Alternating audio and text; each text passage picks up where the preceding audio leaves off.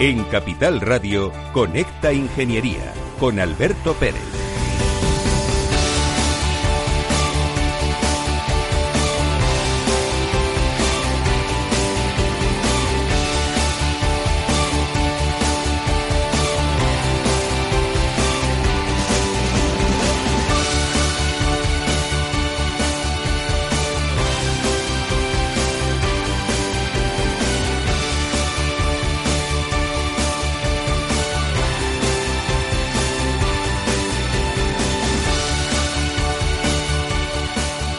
Buenos días España, buenos días ciudadanos. Sonando de música de fondo nuestra sintonía del programa Conecta Ingeniería.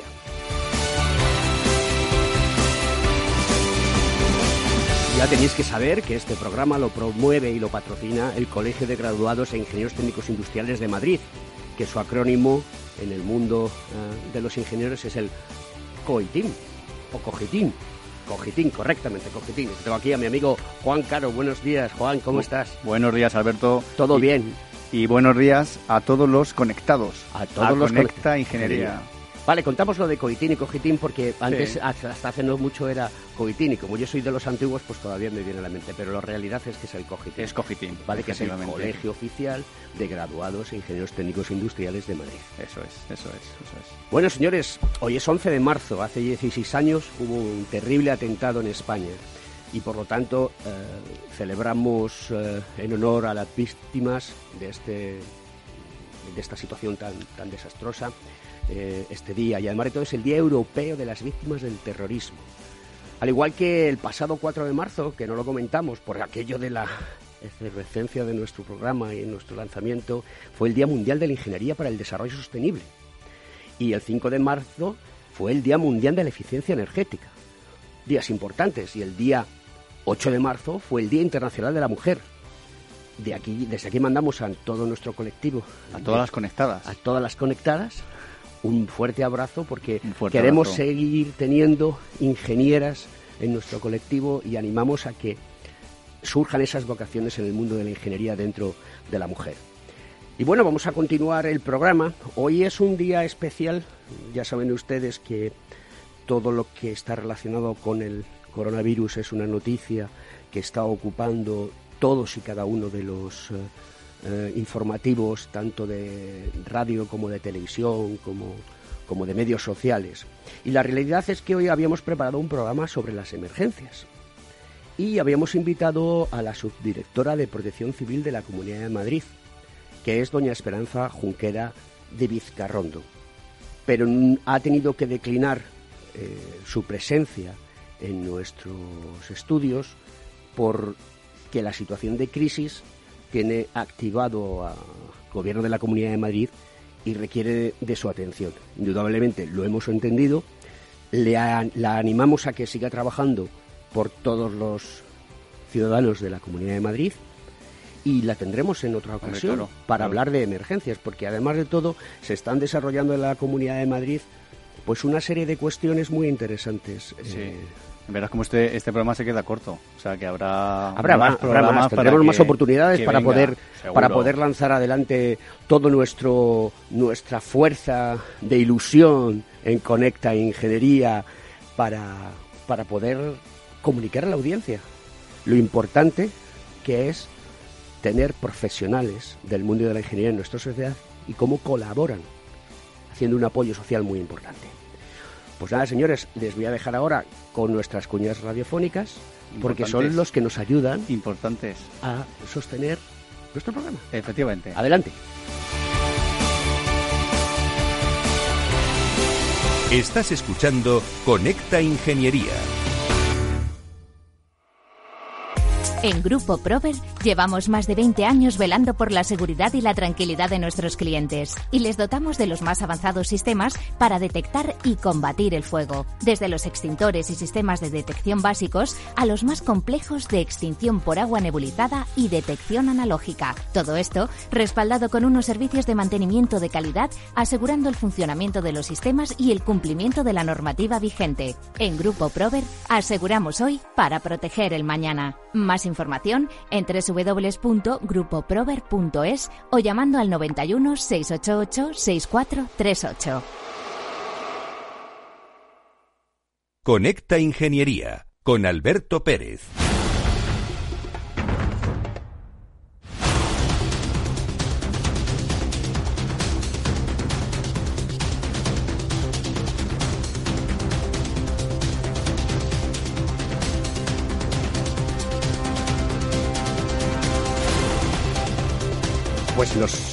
Toca escuchar nuestra sintonía de noticias.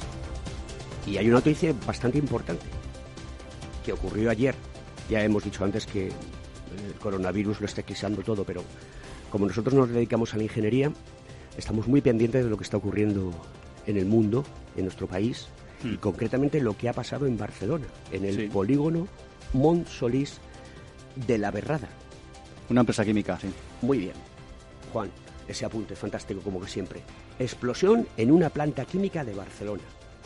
Una empresa con más de 100 años de historia y tradición en la ingeniería química, que prepara productos para un montón de sectores y para otras empresas que hacen a su vez otros productos como recubrimientos, construcción, adhesivos, alimentación, farmacia, cuidado personal y del hogar, limpieza, industria textil, tratamientos de agua, lubricantes y metalurgia. Bueno, pues esta planta, ayer hubo una deflagración. Hmm. Se están investigando las causas. No vamos a entrar en decir si son galgos o podencos, porque los ingenieros tenemos por máxima hablar desde el conocimiento. No damos opinión. ¿A qué no, Juan? No, no. En el programa de hoy vamos a hablar de cómo podemos evitar este tipo de incidentes. Pero Alberto y a todos los conectados, el tener seguro 100% una empresa es muy difícil, muy complicado. De hecho, por lo que han dicho, este depósito que ha, que, ha estallado, que es un depósito vertical, eh, ha sido realizando una prueba de presión. Sí.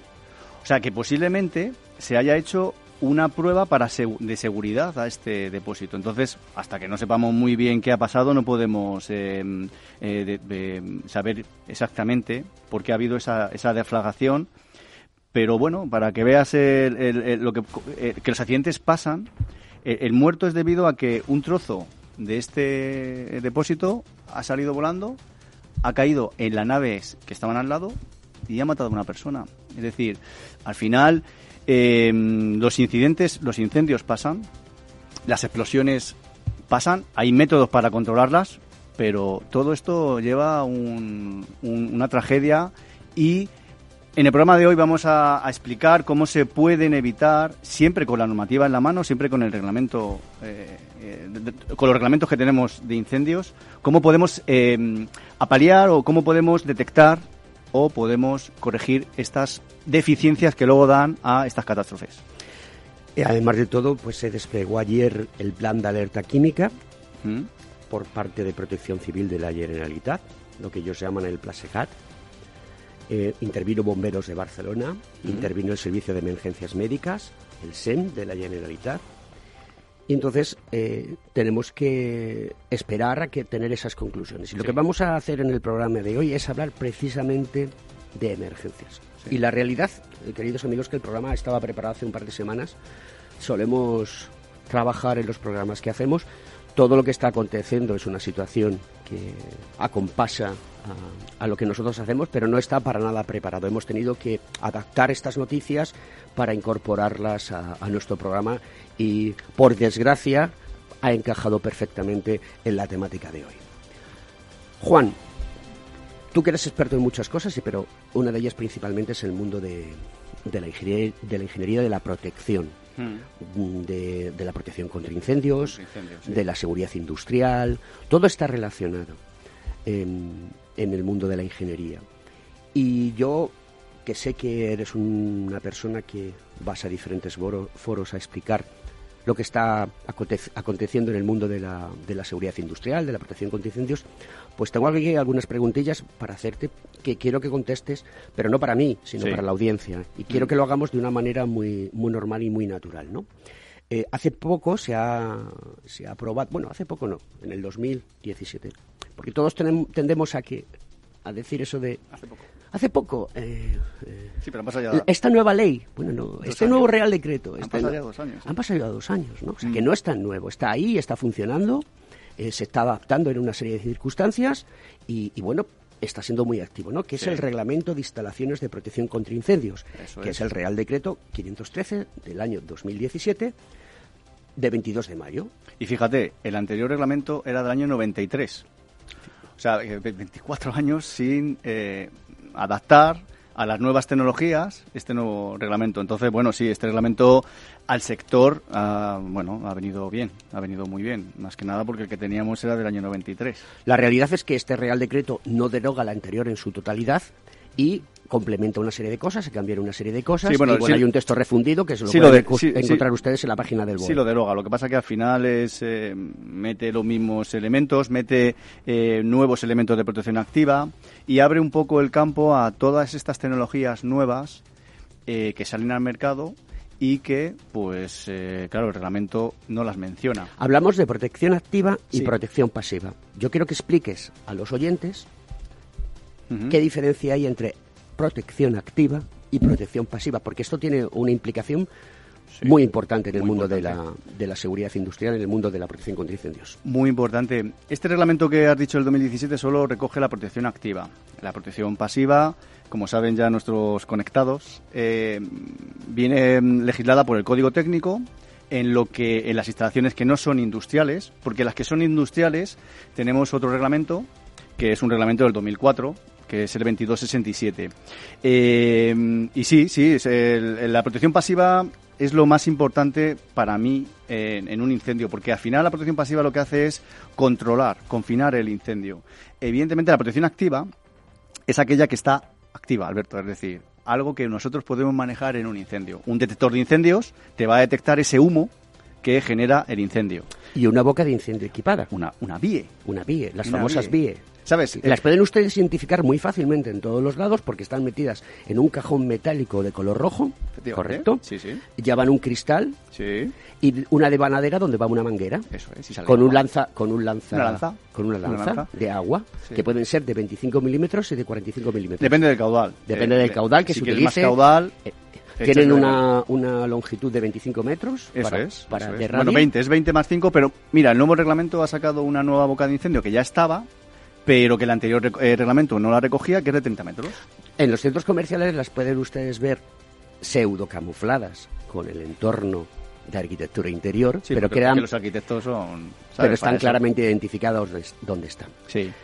Y, entonces esa protección activa tú la utilizas para manejar, para apagar el incendio. Juan, ¿qué ocurre si no hay suficiente presión en las, en las, en las mangueras de... Pues puede ser que haya un problema en un momento determinado y el caudal de agua, la presión necesaria que tiene que mantenerse para poder ser efectiva la acción del agua sobre el fuego.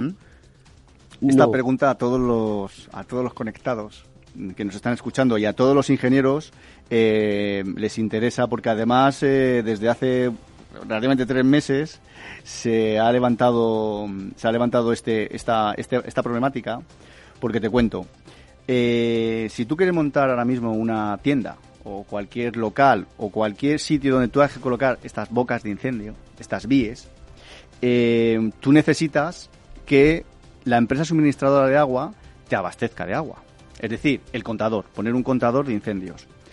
El problema es que ya desde el 90, de la norma de abastecimiento del año 90, te pedía que esta empresa garantizara de alguna manera el suministro, porque claro, tú imagínate, Alberto, que hay un incendio y hay un corte de agua.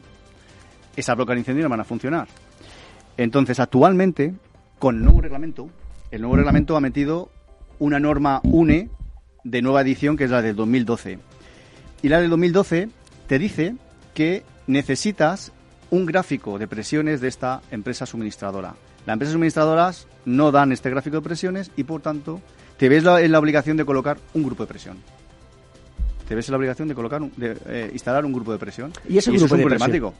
es una situación que requiere mm, algo más allá que simplemente poner un grupo de presión. Porque este grupo de presión, ¿dónde debe estar conectado? ¿A la corriente eléctrica? Tienes que colocar, eh, sí, pero además tienes que colocar un aljibe que mínimo son de 12.000 litros. Es decir, al final todo esto es espacio. ¿Y si no nos va la corriente eléctrica? Porque claro, ante una situación de emergencia como estas, ¿qué ocurre? Bueno, también tiene soluciones porque la normativa te obliga a poner una bomba diésel.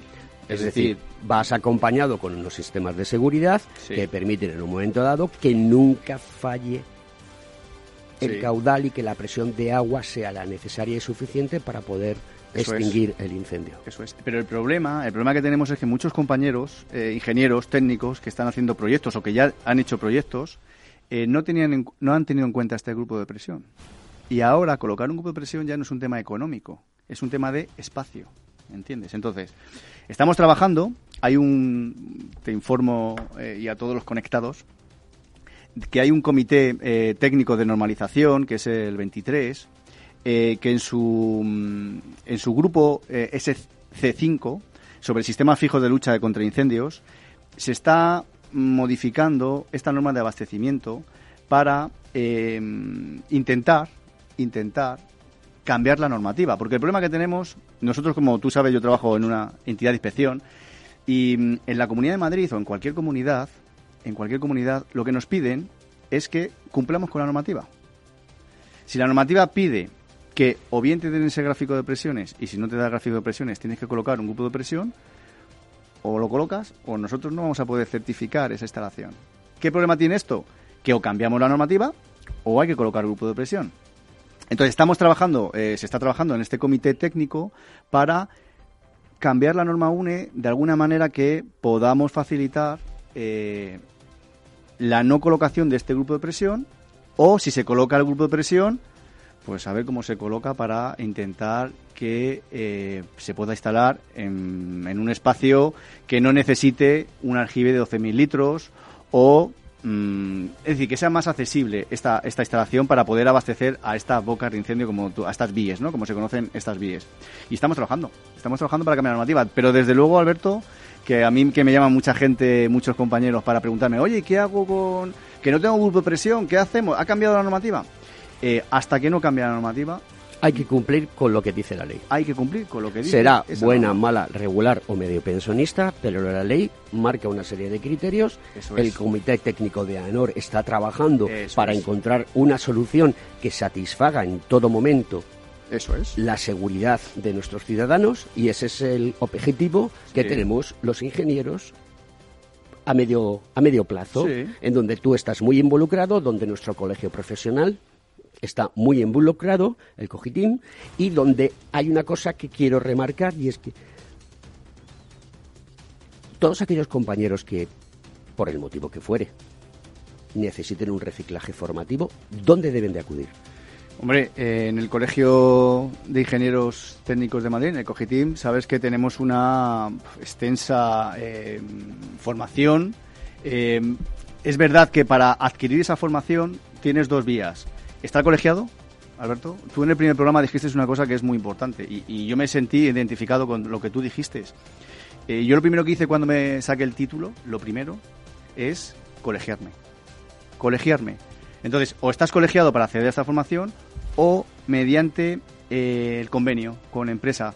Es decir, tú puedes, tu empresa puede acceder al convenio del colegio que es gratuito y entonces gracias a este convenio pues ofrecemos este tipo de formación, formación online, Alberto, formación online es importantísima. Tenemos una extensa eh, eh, número de número de, de, cursos y eh, encima ya sabes que la formación está subvencionada por el tripartita o por la Fundae para que eh, te pueda salir gratis eh, esa formación que des a tus empleados. Bonificada. Bonificada. Porque gratis, bueno, es bonificada. Lo de free total, ya Sí, bueno, pero es bonificada, ¿no? Es bonificada. Aquí hay una, efectivamente. Y entonces al final, bueno, pero al final el, el, el, empresario no corre... Eh, 100% con los gastos. Puede deducirse. se deduce de la formación. Entonces, yo invito a todos los conectados para que accedan a, accedan a este convenio del colegio que es gratuito y en el cual pues van a tener la posibilidad de saber qué formación estamos dando y eh, digamos que nos iban de altavoz para que sus empleados puedan acceder o bien a la formación online o a esta formación presencial a unos y proponernos nuevas ideas.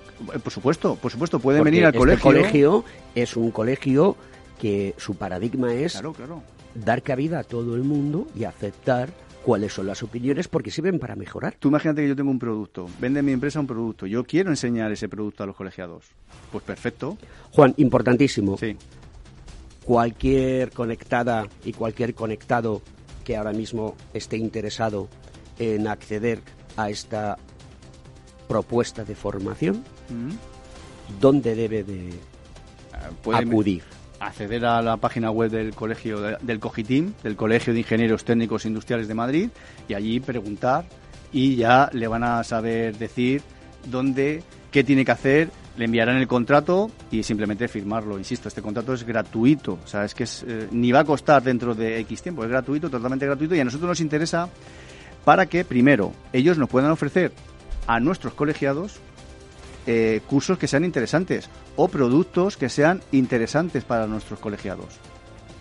Y sobre todo, Alberto, eh, que puedan eh, acceder sus empleados a los cursos ya programados que tenemos dentro del colegio.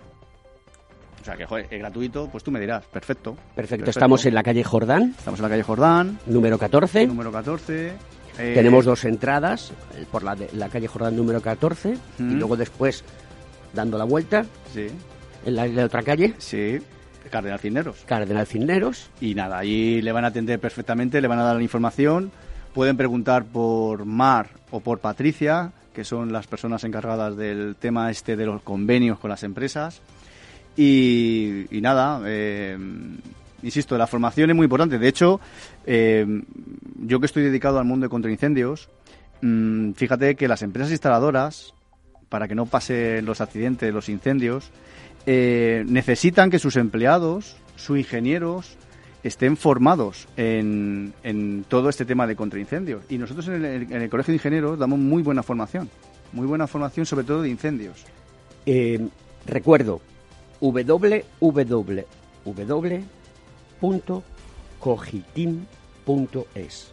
En esa página web tienen ustedes las conectadas y conectados toda la información necesaria para acceder a la formación que Juan nos ha explicado muy amablemente.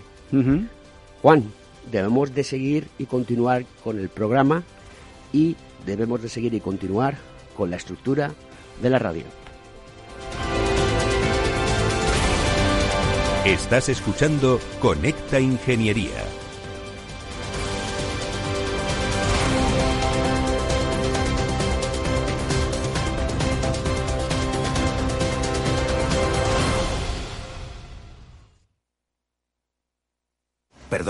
qué mercados y en qué activos podría invertir en este momento? Ha elegido usted Simplomo 95. Gracias. Lo importante no es ser un experto en inversión, es saber dónde preguntar. En ING con Inversión Naranja Plus simplificamos la fórmula para que puedas invertir como los expertos a través de nuestros fondos cartera naranja. Inversión Naranja Plus, invertir a lo grande es para todos. Más información en ing.es en fondos de inversión. ¿Puedes contar Mississippis hasta que te llegue la inspiración? 411 Mississippis, 412 Mississippis, 413 Mississippis. Em, ¿Por dónde iba? O puedes entrar en r4.com y descubrir nuestra mejor selección de carteras para 2020. Un conjunto de carteras elaboradas por expertos para inspirarte con nuevas ideas de inversión. Renta 4 Banco, tu banco especialista en inversión.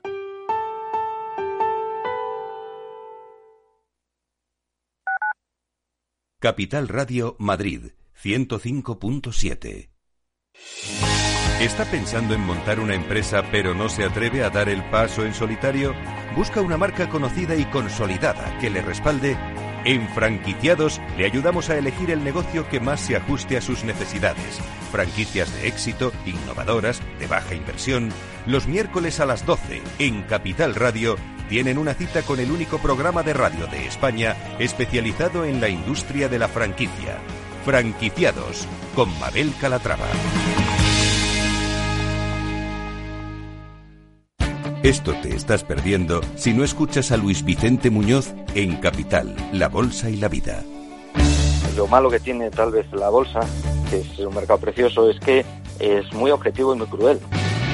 No te confundas. Capital, La Bolsa y la Vida con Luis Vicente Muñoz, el original.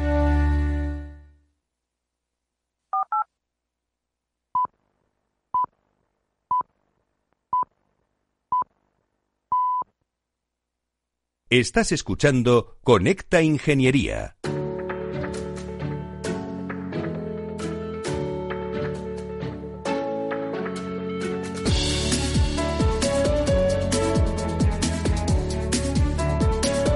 Las inspecciones de seguridad industrial contribuyen a la seguridad de las personas, de los equipos, de las instalaciones. Protegen nuestro medio ambiente y generan una importante actividad económica en muchos sectores. La seguridad industrial va más allá de los reglamentos. Es un servicio al ciudadano que le proporciona más seguridad y menos situaciones de riesgo. Este es el objetivo cada vez que se inspecciona un ascensor, una instalación de protección contra incendios en un centro comercial o una instalación eléctrica de baja tensión de un teatro. Los ingenieros proyectistas, directores facultativos, instaladores, fabricantes, mantenedores y organismos de control nos hemos constituido en un foro de seguridad industrial para promocionar políticas y acciones a favor de la seguridad industrial. El foro colabora en el desarrollo de programas de divulgación y sensibilización en materia de seguridad industrial. Nuestra aportación a la sociedad y a la economía es conseguir más cotas de seguridad para las personas, mayor eficiencia en los procesos, más productividad en las empresas, más respeto al medio ambiente y todo ello contribuyendo a conseguir situaciones con menos riesgo, menos pérdidas, menos daños, menos desperdicios y menos derroche de energía. Deseamos educar a la ciudadanía para que aprecie, valore y compre calidad en seguridad en el mantenimiento y control de sus instalaciones, lo que permitirá estar más seguro y más tranquilo, evitando accidentes y daños no deseados.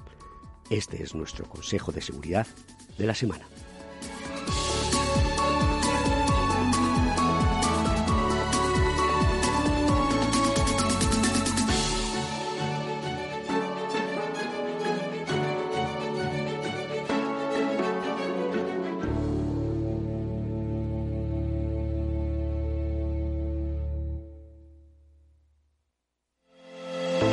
¿Acabas de montar un negocio y te gustaría protegerlo de posibles intrusiones no deseadas? ¿Necesitas asesoramiento respecto a los sistemas de protección contra incendios que la legislación obliga a instalar en tu empresa? ¿Ya tienes sistemas de seguridad o de PCI en tus instalaciones, pero buscas un mantenedor para los mismos?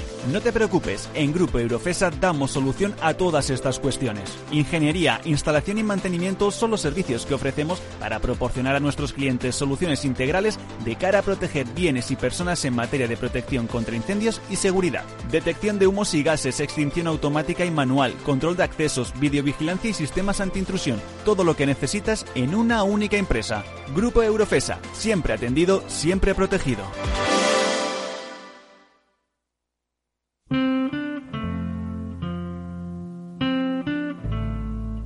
Escuchas Conecta Ingeniería con Alberto Pérez.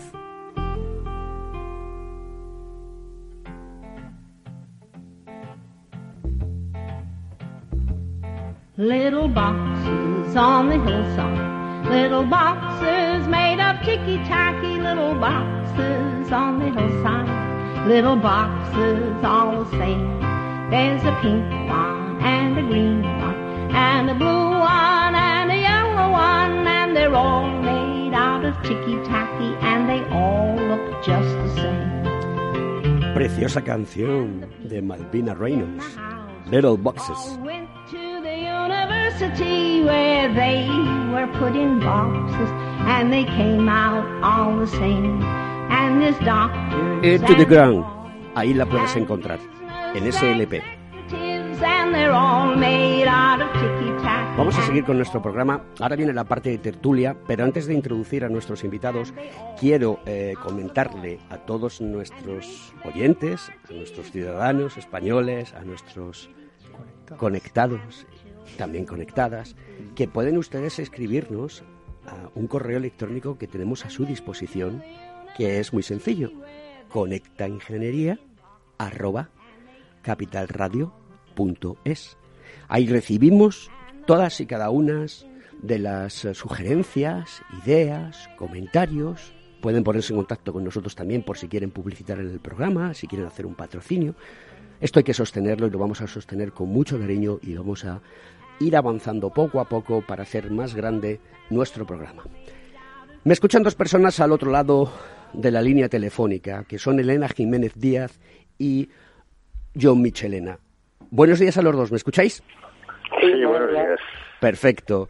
Eh, muchas gracias por estar en nuestra tertulia dedicada hoy a las emergencias. Eh, el motivo por el cual eh, no estáis hoy aquí en, presente en nuestros estudios es muy sencillo, lo conocéis perfectamente porque así se está haciendo en muchos sitios, es por el protocolo que tenemos que seguir a través de la situación y los problemas que está generando el coronavirus. De hecho, eh, solamente en el estudio estamos Juan y yo, porque así la mm. cadena lo ha, lo, ha, lo ha explicado y nos lo ha pedido, lo cual nosotros somos muy comprensivos. Muy bien, voy a presentar primero a Elena Jiménez Díaz que es ingeniero técnico industrial y técnico superior en prevención de riesgos laborales en las tres especialidades en las que puede ser, lo que es seguridad, higiene, ergonomía y psicosociología aplicada. Es también una persona que se ha formado mucho en seguridad contra incendios, es diplomada de la Confederación Europea de Asociaciones de Protección contra Incendios, CEPREVEN. Lleva más de 15 años de experiencia, de experiencia, gestionando numerosos proyectos de seguridad industrial en el ámbito de elaboración, revisión, actualización, auditoría e implantación de planes de autoprotección en diferentes sectores. ¿Es correcto, Elena? ¿Me dejo algo por algún lado? ¿Me escuchas, no? Sí, sí, sí, te escucho. Perfecto, muy bien. Y, además, Elena tiene su empresa, es colaboradora, es empresa colaboradora del, del Cogitim, así que también es importante. Muy bien. Así es. Muy bien, ¿y esa empresa es? SGS. Muy bien. SGS. Perfecto. Gran compañera, Elena. Así que ya saben ustedes que, podemos eh, acoger a cualquiera de las empresas que quieran hacer un acuerdo de colaboración con nosotros porque nos beneficia de una manera eh, mutuamente eh, activa en todo lo que es el mundo de la ingeniería. Y por otro lado tenemos a, John Michelena, que es el director general de CEPREVEN, que es Asociación de Investigación, Seguridad de Vidas y Bienes. Es director general en la actualidad, ha sido antes director gerente de servicios técnicos de CEPRETEC, que es, que es una empresa del grupo, y también ha sido jefe de diferentes tipos de áreas técnicas en CEPREVEN. Es eh, ingeniero por la Universidad Politécnica de Madrid y mm, ha este, cursado estudios en Fundación Mafre Estudios, eh, pues ha realizado un MBA. John, ¿correcto? ¿Alguna cosa que me olvide? Eh, perfecto. Muy bien, pues simplemente vamos al tema. Esto es una tertulia, la voz la tenéis vosotros, podéis eh, eh, comentar lo que consideréis oportunos. Vamos a tratar de no pisarnos porque nos tenemos unos al otro lado y es complicado en algunas veces, pero bueno, yo haré de moderador. Pero la pregunta es muy, muy, muy sencilla. Conocéis perfectamente la noticia de ayer, de lo que ha ocurrido en Barcelona con esta fábrica química. Y entonces yo lo que quiero es poner encima de la mesa qué es un plan de autoprotección. Si quieres, Elena, empieza tú, si quieres, Elena. Empiezo, empiezo yo. Eh, bueno, pues a ver, un plan de autoprotección es, es un documento técnico donde se, se recogen eh, diferentes aspectos descriptivos eh, tanto de la actividad de la empresa como de los emplazamientos donde se llevan a cabo, se describen elementos constructivos, medidas técnicas de seguridad y luego tiene un apartado también muy importante donde se recogen medios humanos dedicados a, la actuación en caso precisamente de estas situaciones eh, imprevisibles o fortuitas y bueno, pues ver cómo están gestionados, cómo se pueden organizar. un apartado al que quizá no siempre se le da toda la, importancia que merece, pero es el tema que ya vino también eh, en la última noticia con, la explosión que hubo en, en Tarragona cómo se coordinan los planes de emergencia de empresas con las administraciones, eh, cómo se llevan a cabo los mantenimientos, las implantaciones, las revisiones. Bueno, pues al final es un documento eh, muy extenso que contiene mucha información y sobre el que hay que trabajar de una forma más o menos continua para, digamos, eh, mantenerlo vivo e implantado dentro de las organizaciones. Entonces, bueno, se puede hablar mucho a, nivel legislativo de qué obligaciones hay en cada una de las comunidades eh, autónomas, porque no en todas, no en todas eh, la estructura del documento, ni los contenidos, ni, probablemente eh, las restricciones que esto supone a nivel de cuándo hay que tener un plano, cuando no se sienten las mismas, pero, pero bueno, básicamente es un, un documento al que yo creo que en los últimos tiempos se le está dando un poco más de peso o importancia de lo que ha tenido en el pasado. ¿no? John, yo te quiero hacer una pregunta, porque hay una cosa que nos preocupa mucho a los profesionales del mundo de la ingeniería, que somos personas que tenemos una cualificación, que nos hemos formado y que, bueno, pues estamos en el mercado, pero nos encontramos en ocasiones que hay personas que elaboran planes de autoprotección donde su titulación, su formación, su conocimiento no es eh, el adecuado. ¿Esto es así? Sí, es que eh, para realizar un plan de, autoprotección, eh, en pocas comunidades autónomas existen unos requisitos eh, previos para los redactores.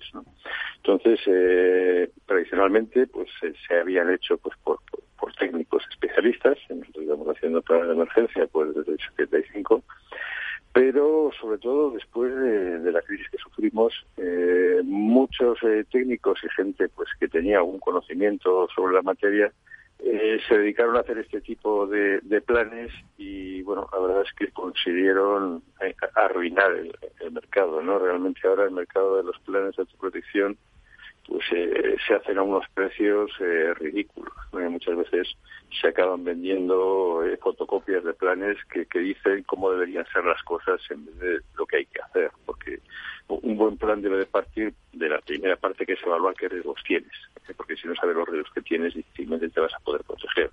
Después escribes qué medios humanos y medios materiales tienes en tu empresa y luego haces un plan de emergencia que es organizar lo que tienes, ¿eh? porque decir lo que habría que tener ¿eh? en vez de lo que de verdad tienes, pues sirve para muy poco.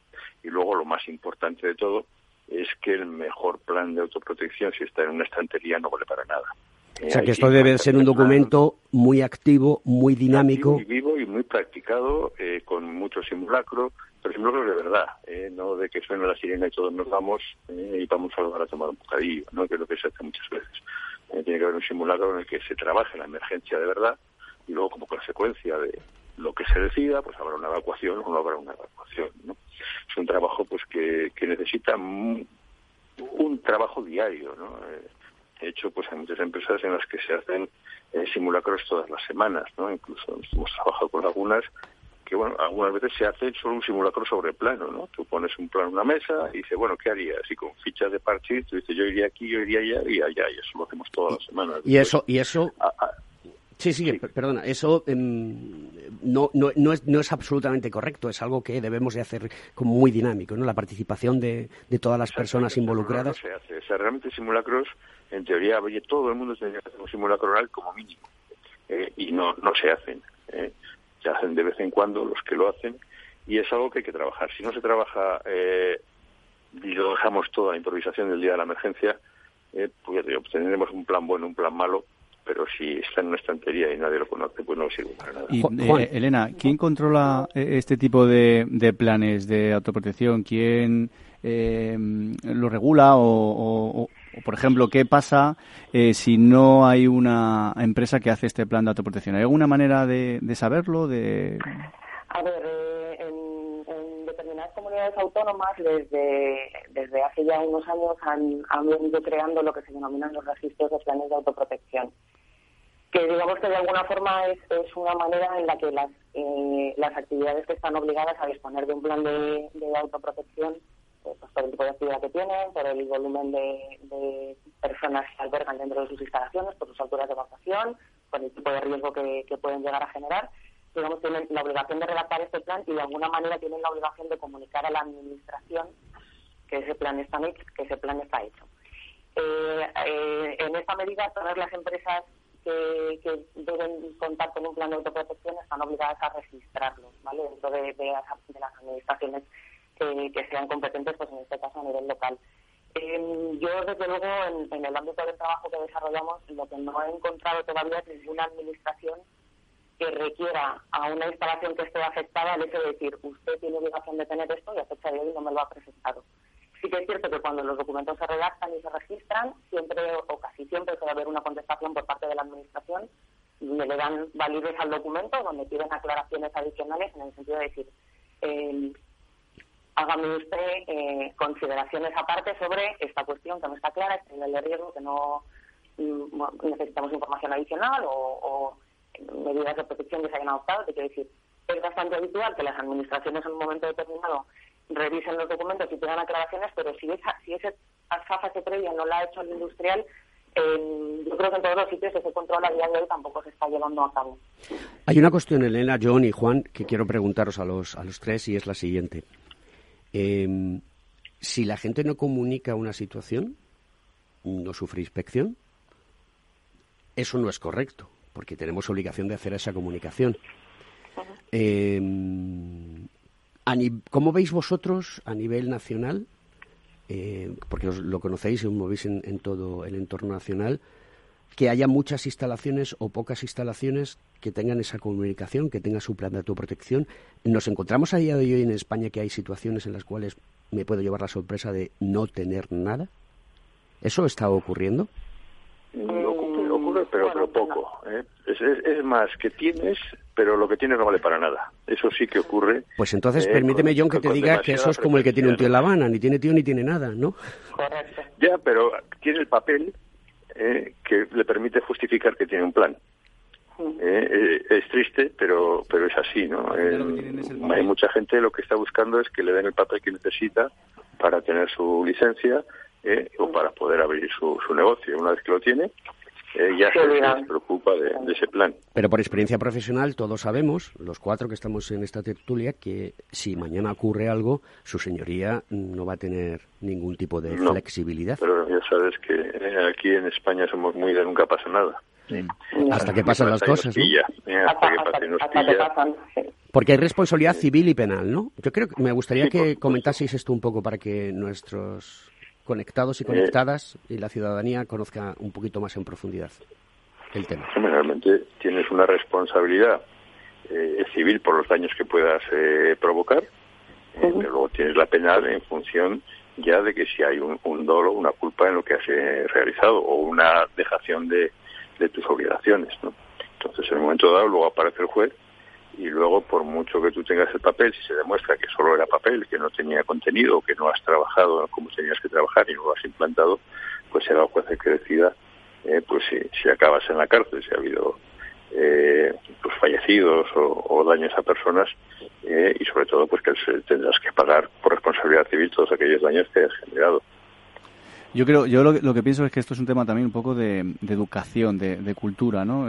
nosotros que hacemos inspecciones eh, iniciales y, una de las inspecciones es pues probar el sistema automático de detección, donde suenan las sirenas. A mí siempre me llama la atención cuando suenan las sirenas que nadie se mueve. Es decir, al final todo el mundo miras al de al lado y como al lado, el, el de al lado está trabajando, pues tú sigues trabajando, ¿no? Es decir, que yo creo que falta esa, esa educación, esa culturilla que debería de ser, fíjate, desde, desde nuestros hijos. O sea, a mí me gustaría que en, en, el colegio se diera qué es un extintor, qué es una VIE, eso que ha dicho Alberto antes, de una boca de incendio equipada, ¿no? O lo que es un hidrante. O qué es un hidrante, o que, sí, el hidrante, ¿no? La fuente esa cuando las películas sale el coche y se estrella. Entonces yo creo que partiendo de eso, partiendo de eso y, y siguiendo que un extintor es algo que es feo de ver, por eso lo coloco a 2,5 eh, dos, eh, con cinco metros, por ejemplo, es decir, porque no, le quiero tener a la vista, ¿no? Porque me molesta. Entonces, partiendo de eso, yo creo que eh, los planes de autoprotección, realmente, si la gente supiera lo importante que es, porque al final yo cuando hago las inspecciones y, y bueno, John eh, también sabe que me conoce, eh, sobre todo hacemos hincapié en la señalización, que la señalización al final es lo último, porque al final la señalización no sirve para eh, confinar o apagar un incendio, pero qué importante es la señalización y cuando dices a alguien, no, pero esa señalización no es visible y te dice, pero si la estoy viendo desde aquí, si, mira, si se está viendo. Y la gente no es consciente de que cuando hay un incendio, eh, lo primero que se va es la luz, eh, la visibilidad se reduce y entonces esto es como cuando jugamos a la gallinita ciega, que te dan vueltas y al final eh, no eres capaz de salir en un, de un despacho de 3 metros cuadrados. Entonces, lo importante que es prevenir dónde están las salidas en tu oficina, para que la gente pueda tener una evacuación segura, para evitar que las puertas puedan estar bloqueadas. Yo creo que eso y John estará conmigo, que es un tema también de, de formación, ¿no? O sea, de, desde el inicio saber qué es eso, ¿no? Saber que al final eso es lo que nos va a ayudar a apagar o que nuestro negocio, porque mucha gente no es consciente, porque dices tú, bueno, tengo un seguro, me lo cubre el seguro, ya, pero hasta que tú vuelvas otra vez a iniciar tu actividad, a lo mejor te has quedado sin clientes o te has quedado sin negocio. Otra pregunta que quiero lanzar es la escalabilidad de los planes de autoprotección. Si no recuerdo mal, la Ley de Prevención de Riesgos Laborales, en su artículo 20, habla de emergencias. Eh, de alguna manera está englobando en ese pequeño artículo todo el conjunto de situaciones que hay que afrontar en los lugares de trabajo. Pero no solamente en los lugares de trabajo, hay edificios de viviendas que requieren de este tipo de, medidas. Sí, eh, en, relación a todo esto, en relación a todo esto, eh, ¿cuáles son los parámetros básicos que tiene que tener en cuenta nuestro colectivo de conectadas y conectados? Ahora le doy paso a Lina Bayón para que...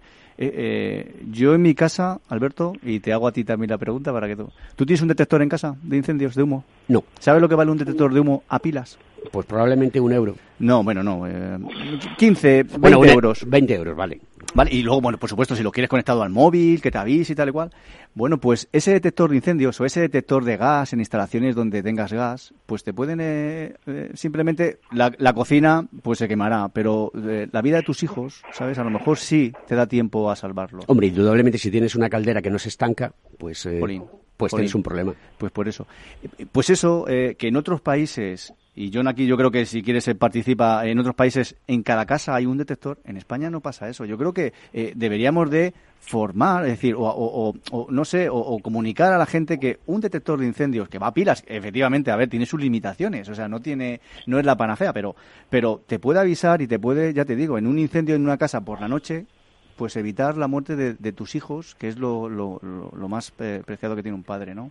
John, si quieres, eh, interviene porque yo sé que tú de esto sabes. Eh... Bueno, sí, realmente o la detección doméstica es, es algo que es muy práctico, ¿no? O sea, pues todo el mundo deberíamos tener eh, pues un detector o, varios, ¿no? Porque tengo uno en cada habitación, eh, un extintor en casa, una manta ignífuga, y sobre todo deberíamos saber para qué sirve cada cosa, ¿no? El, el, gran problema que tenemos aquí es que queremos solucionar las cosas poniendo una ley que te obliga a ponerlo, pero si a la gente no le explicas para qué le sirve eso pues cada el primer día que le suene lo va a desconectar. Hmm. Entonces, eh, lo más importante es tener muy claro eh, que eso te va a salvar la vida, que es muy importante que eso esté funcionando. Eh, en muchos países, pues en Francia lo pusieron obligatorio ya hace tres años, y realmente allí lo que hicieron antes de ponerlo obligatorio fue una campaña de tres años machacando a la población eh, para que se, se, hiciese consciente de la importancia de tener ese detector. A eso voy. En Inglaterra, que llevan 30 años eh, echando anuncios muy fuertes, tipo a los de tráfico que, que se hacían aquí, eh, sobre el detector de incendios, para conseguir que todo el mundo lo ponga. Y han conseguido pues que el 95% de los hogares de, de Gran Bretaña tengan un detector aunque no sea obligatorio en muchos de los sitios. Pero funciona realmente. Está, ¿Tenéis datos que podamos decir, oye, esto funciona y sería muy bueno extrapolar lo que está ocurriendo en la Unión Europea eh, y ponerlo en marcha? Funciona en el momento en el que tú te dejas una sartén eh, encendida y ese detector... No, me refería, no me refería ah, al funcionamiento físico, sino la política que se está implantando. Porque, dada esta situación, entiendo que la Unión Europea sí que puede lanzar a través de sus directivas una serie de reglamentaciones y obligaciones que podamos llevar a cabo todos los miembros de la Unión ayer, Europea. ayer en Barcelona, ayer en Barcelona, eh, que también el incendio de la empresa química, eh, ha habido una explosión de una bombona de butano. Eh, eso lo, lo sabíais, fue ayer también. el, butano, bueno, bien, estamos hablando de butano, pero ¿cuántas veces en las noticias vemos, sobre todo en residencias, hace poco una residencia, un anciano se deja el, el cigarro encendido y se quema la cama o se quema la habitación? Bueno, pues yo creo que sí, efectivamente, deberíamos de eh, nosotros, desde nuestro sector de ingeniería o desde CEPREVEN, o eh, eh, promover que esa publicidad se dé, porque al final es seguridad. yo insisto, yo que lo tengo, yo me voy a, la, cama más seguro. la seguridad ante todo, ¿no? Safety first, dicen los americanos, ¿no? Muy bien. Mientras Feliz el Duende me va poniendo esa música de avance tecnológico de la semana, eh, y ahora os dejo continuar, pues me queda una parte que, del programa que es interesante. Todas las semanas pues vamos a dar un avance tecnológico. Y además de todo, esta semana me ha llamado mucho la atención que un investigador propone recibir un salario a cambio de nuestros datos.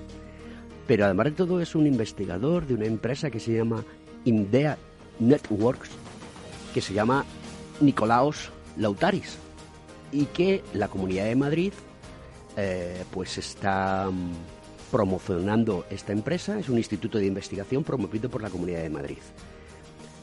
Este investigador nos viene a decir que tanto Alphabet, que es la, empresa matriz de, de Google, como Facebook, valoran a cada usuario entre unos 200 y 300 euros al año.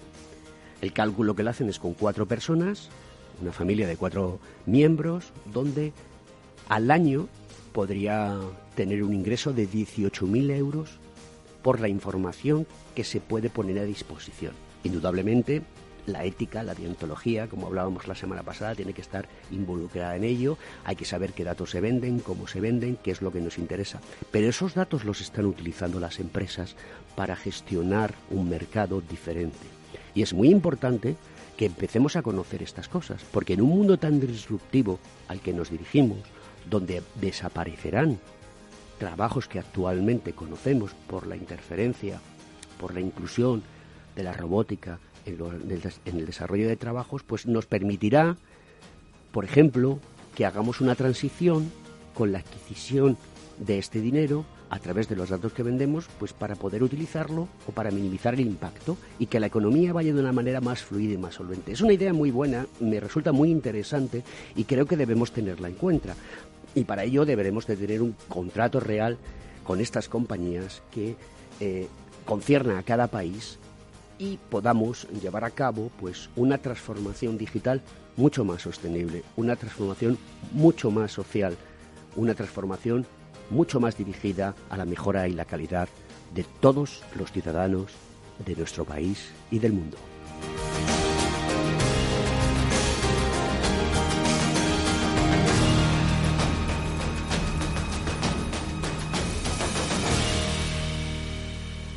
Seguimos con John Michelena, seguimos con Elena Jiménez y seguimos con Juan Caro. Eh, nos quedan ya pocos minutos, eh, escasos minutos, así que Madre mía, se ha pasado la hora. Pasado la hora en cuanto mi querido amigo Félix el Duende vaya incorporando la canción de Taj Mahal que hemos preparado para el final del programa, pues ya tendremos que ir despidiéndonos. Importantísimo el mensaje que queremos dejar claro a todos nuestros conectados y conectadas, a todos nuestros ciudadanos en este querido país llamado España, y es importante seguridad, planes de autoprotección, instalaciones de protección de contra incendio. Debemos de contar con ingenieros para poder llevar a cabo todas estas actividades, porque son realmente los técnicos competentes que están al cabo de la calle de todo lo que está pasando. Mantenimiento. Mantenimiento. mantenimiento muy importante el mantenimiento. Lo que decía John, eh, dinamismo. Todos los días eh, verifico que todo está funcionando. Eso es, eso es. Y luego tenemos una serie de controles, que son las inspecciones periódicas que obligan al titular a que mínimo en un plazo de tres años, dependiendo del riesgo de la instalación, dos, tres o cinco años, que podamos controlar que las instalaciones siguen eh, cómo inicialmente se instalaron, entendiendo que se instalaron bien. Ir a los colegios profesionales a preguntar directamente con esa base de datos de colegiados que pueden ayudar a nuestras ciudadanas y ciudadanos a mejorar su seguridad. John y Elena, ¿cómo pensáis que la tecnología puede ayudar eh, a, todos los ciudadanos y ciudadanas en este, en este aspecto, en este terreno?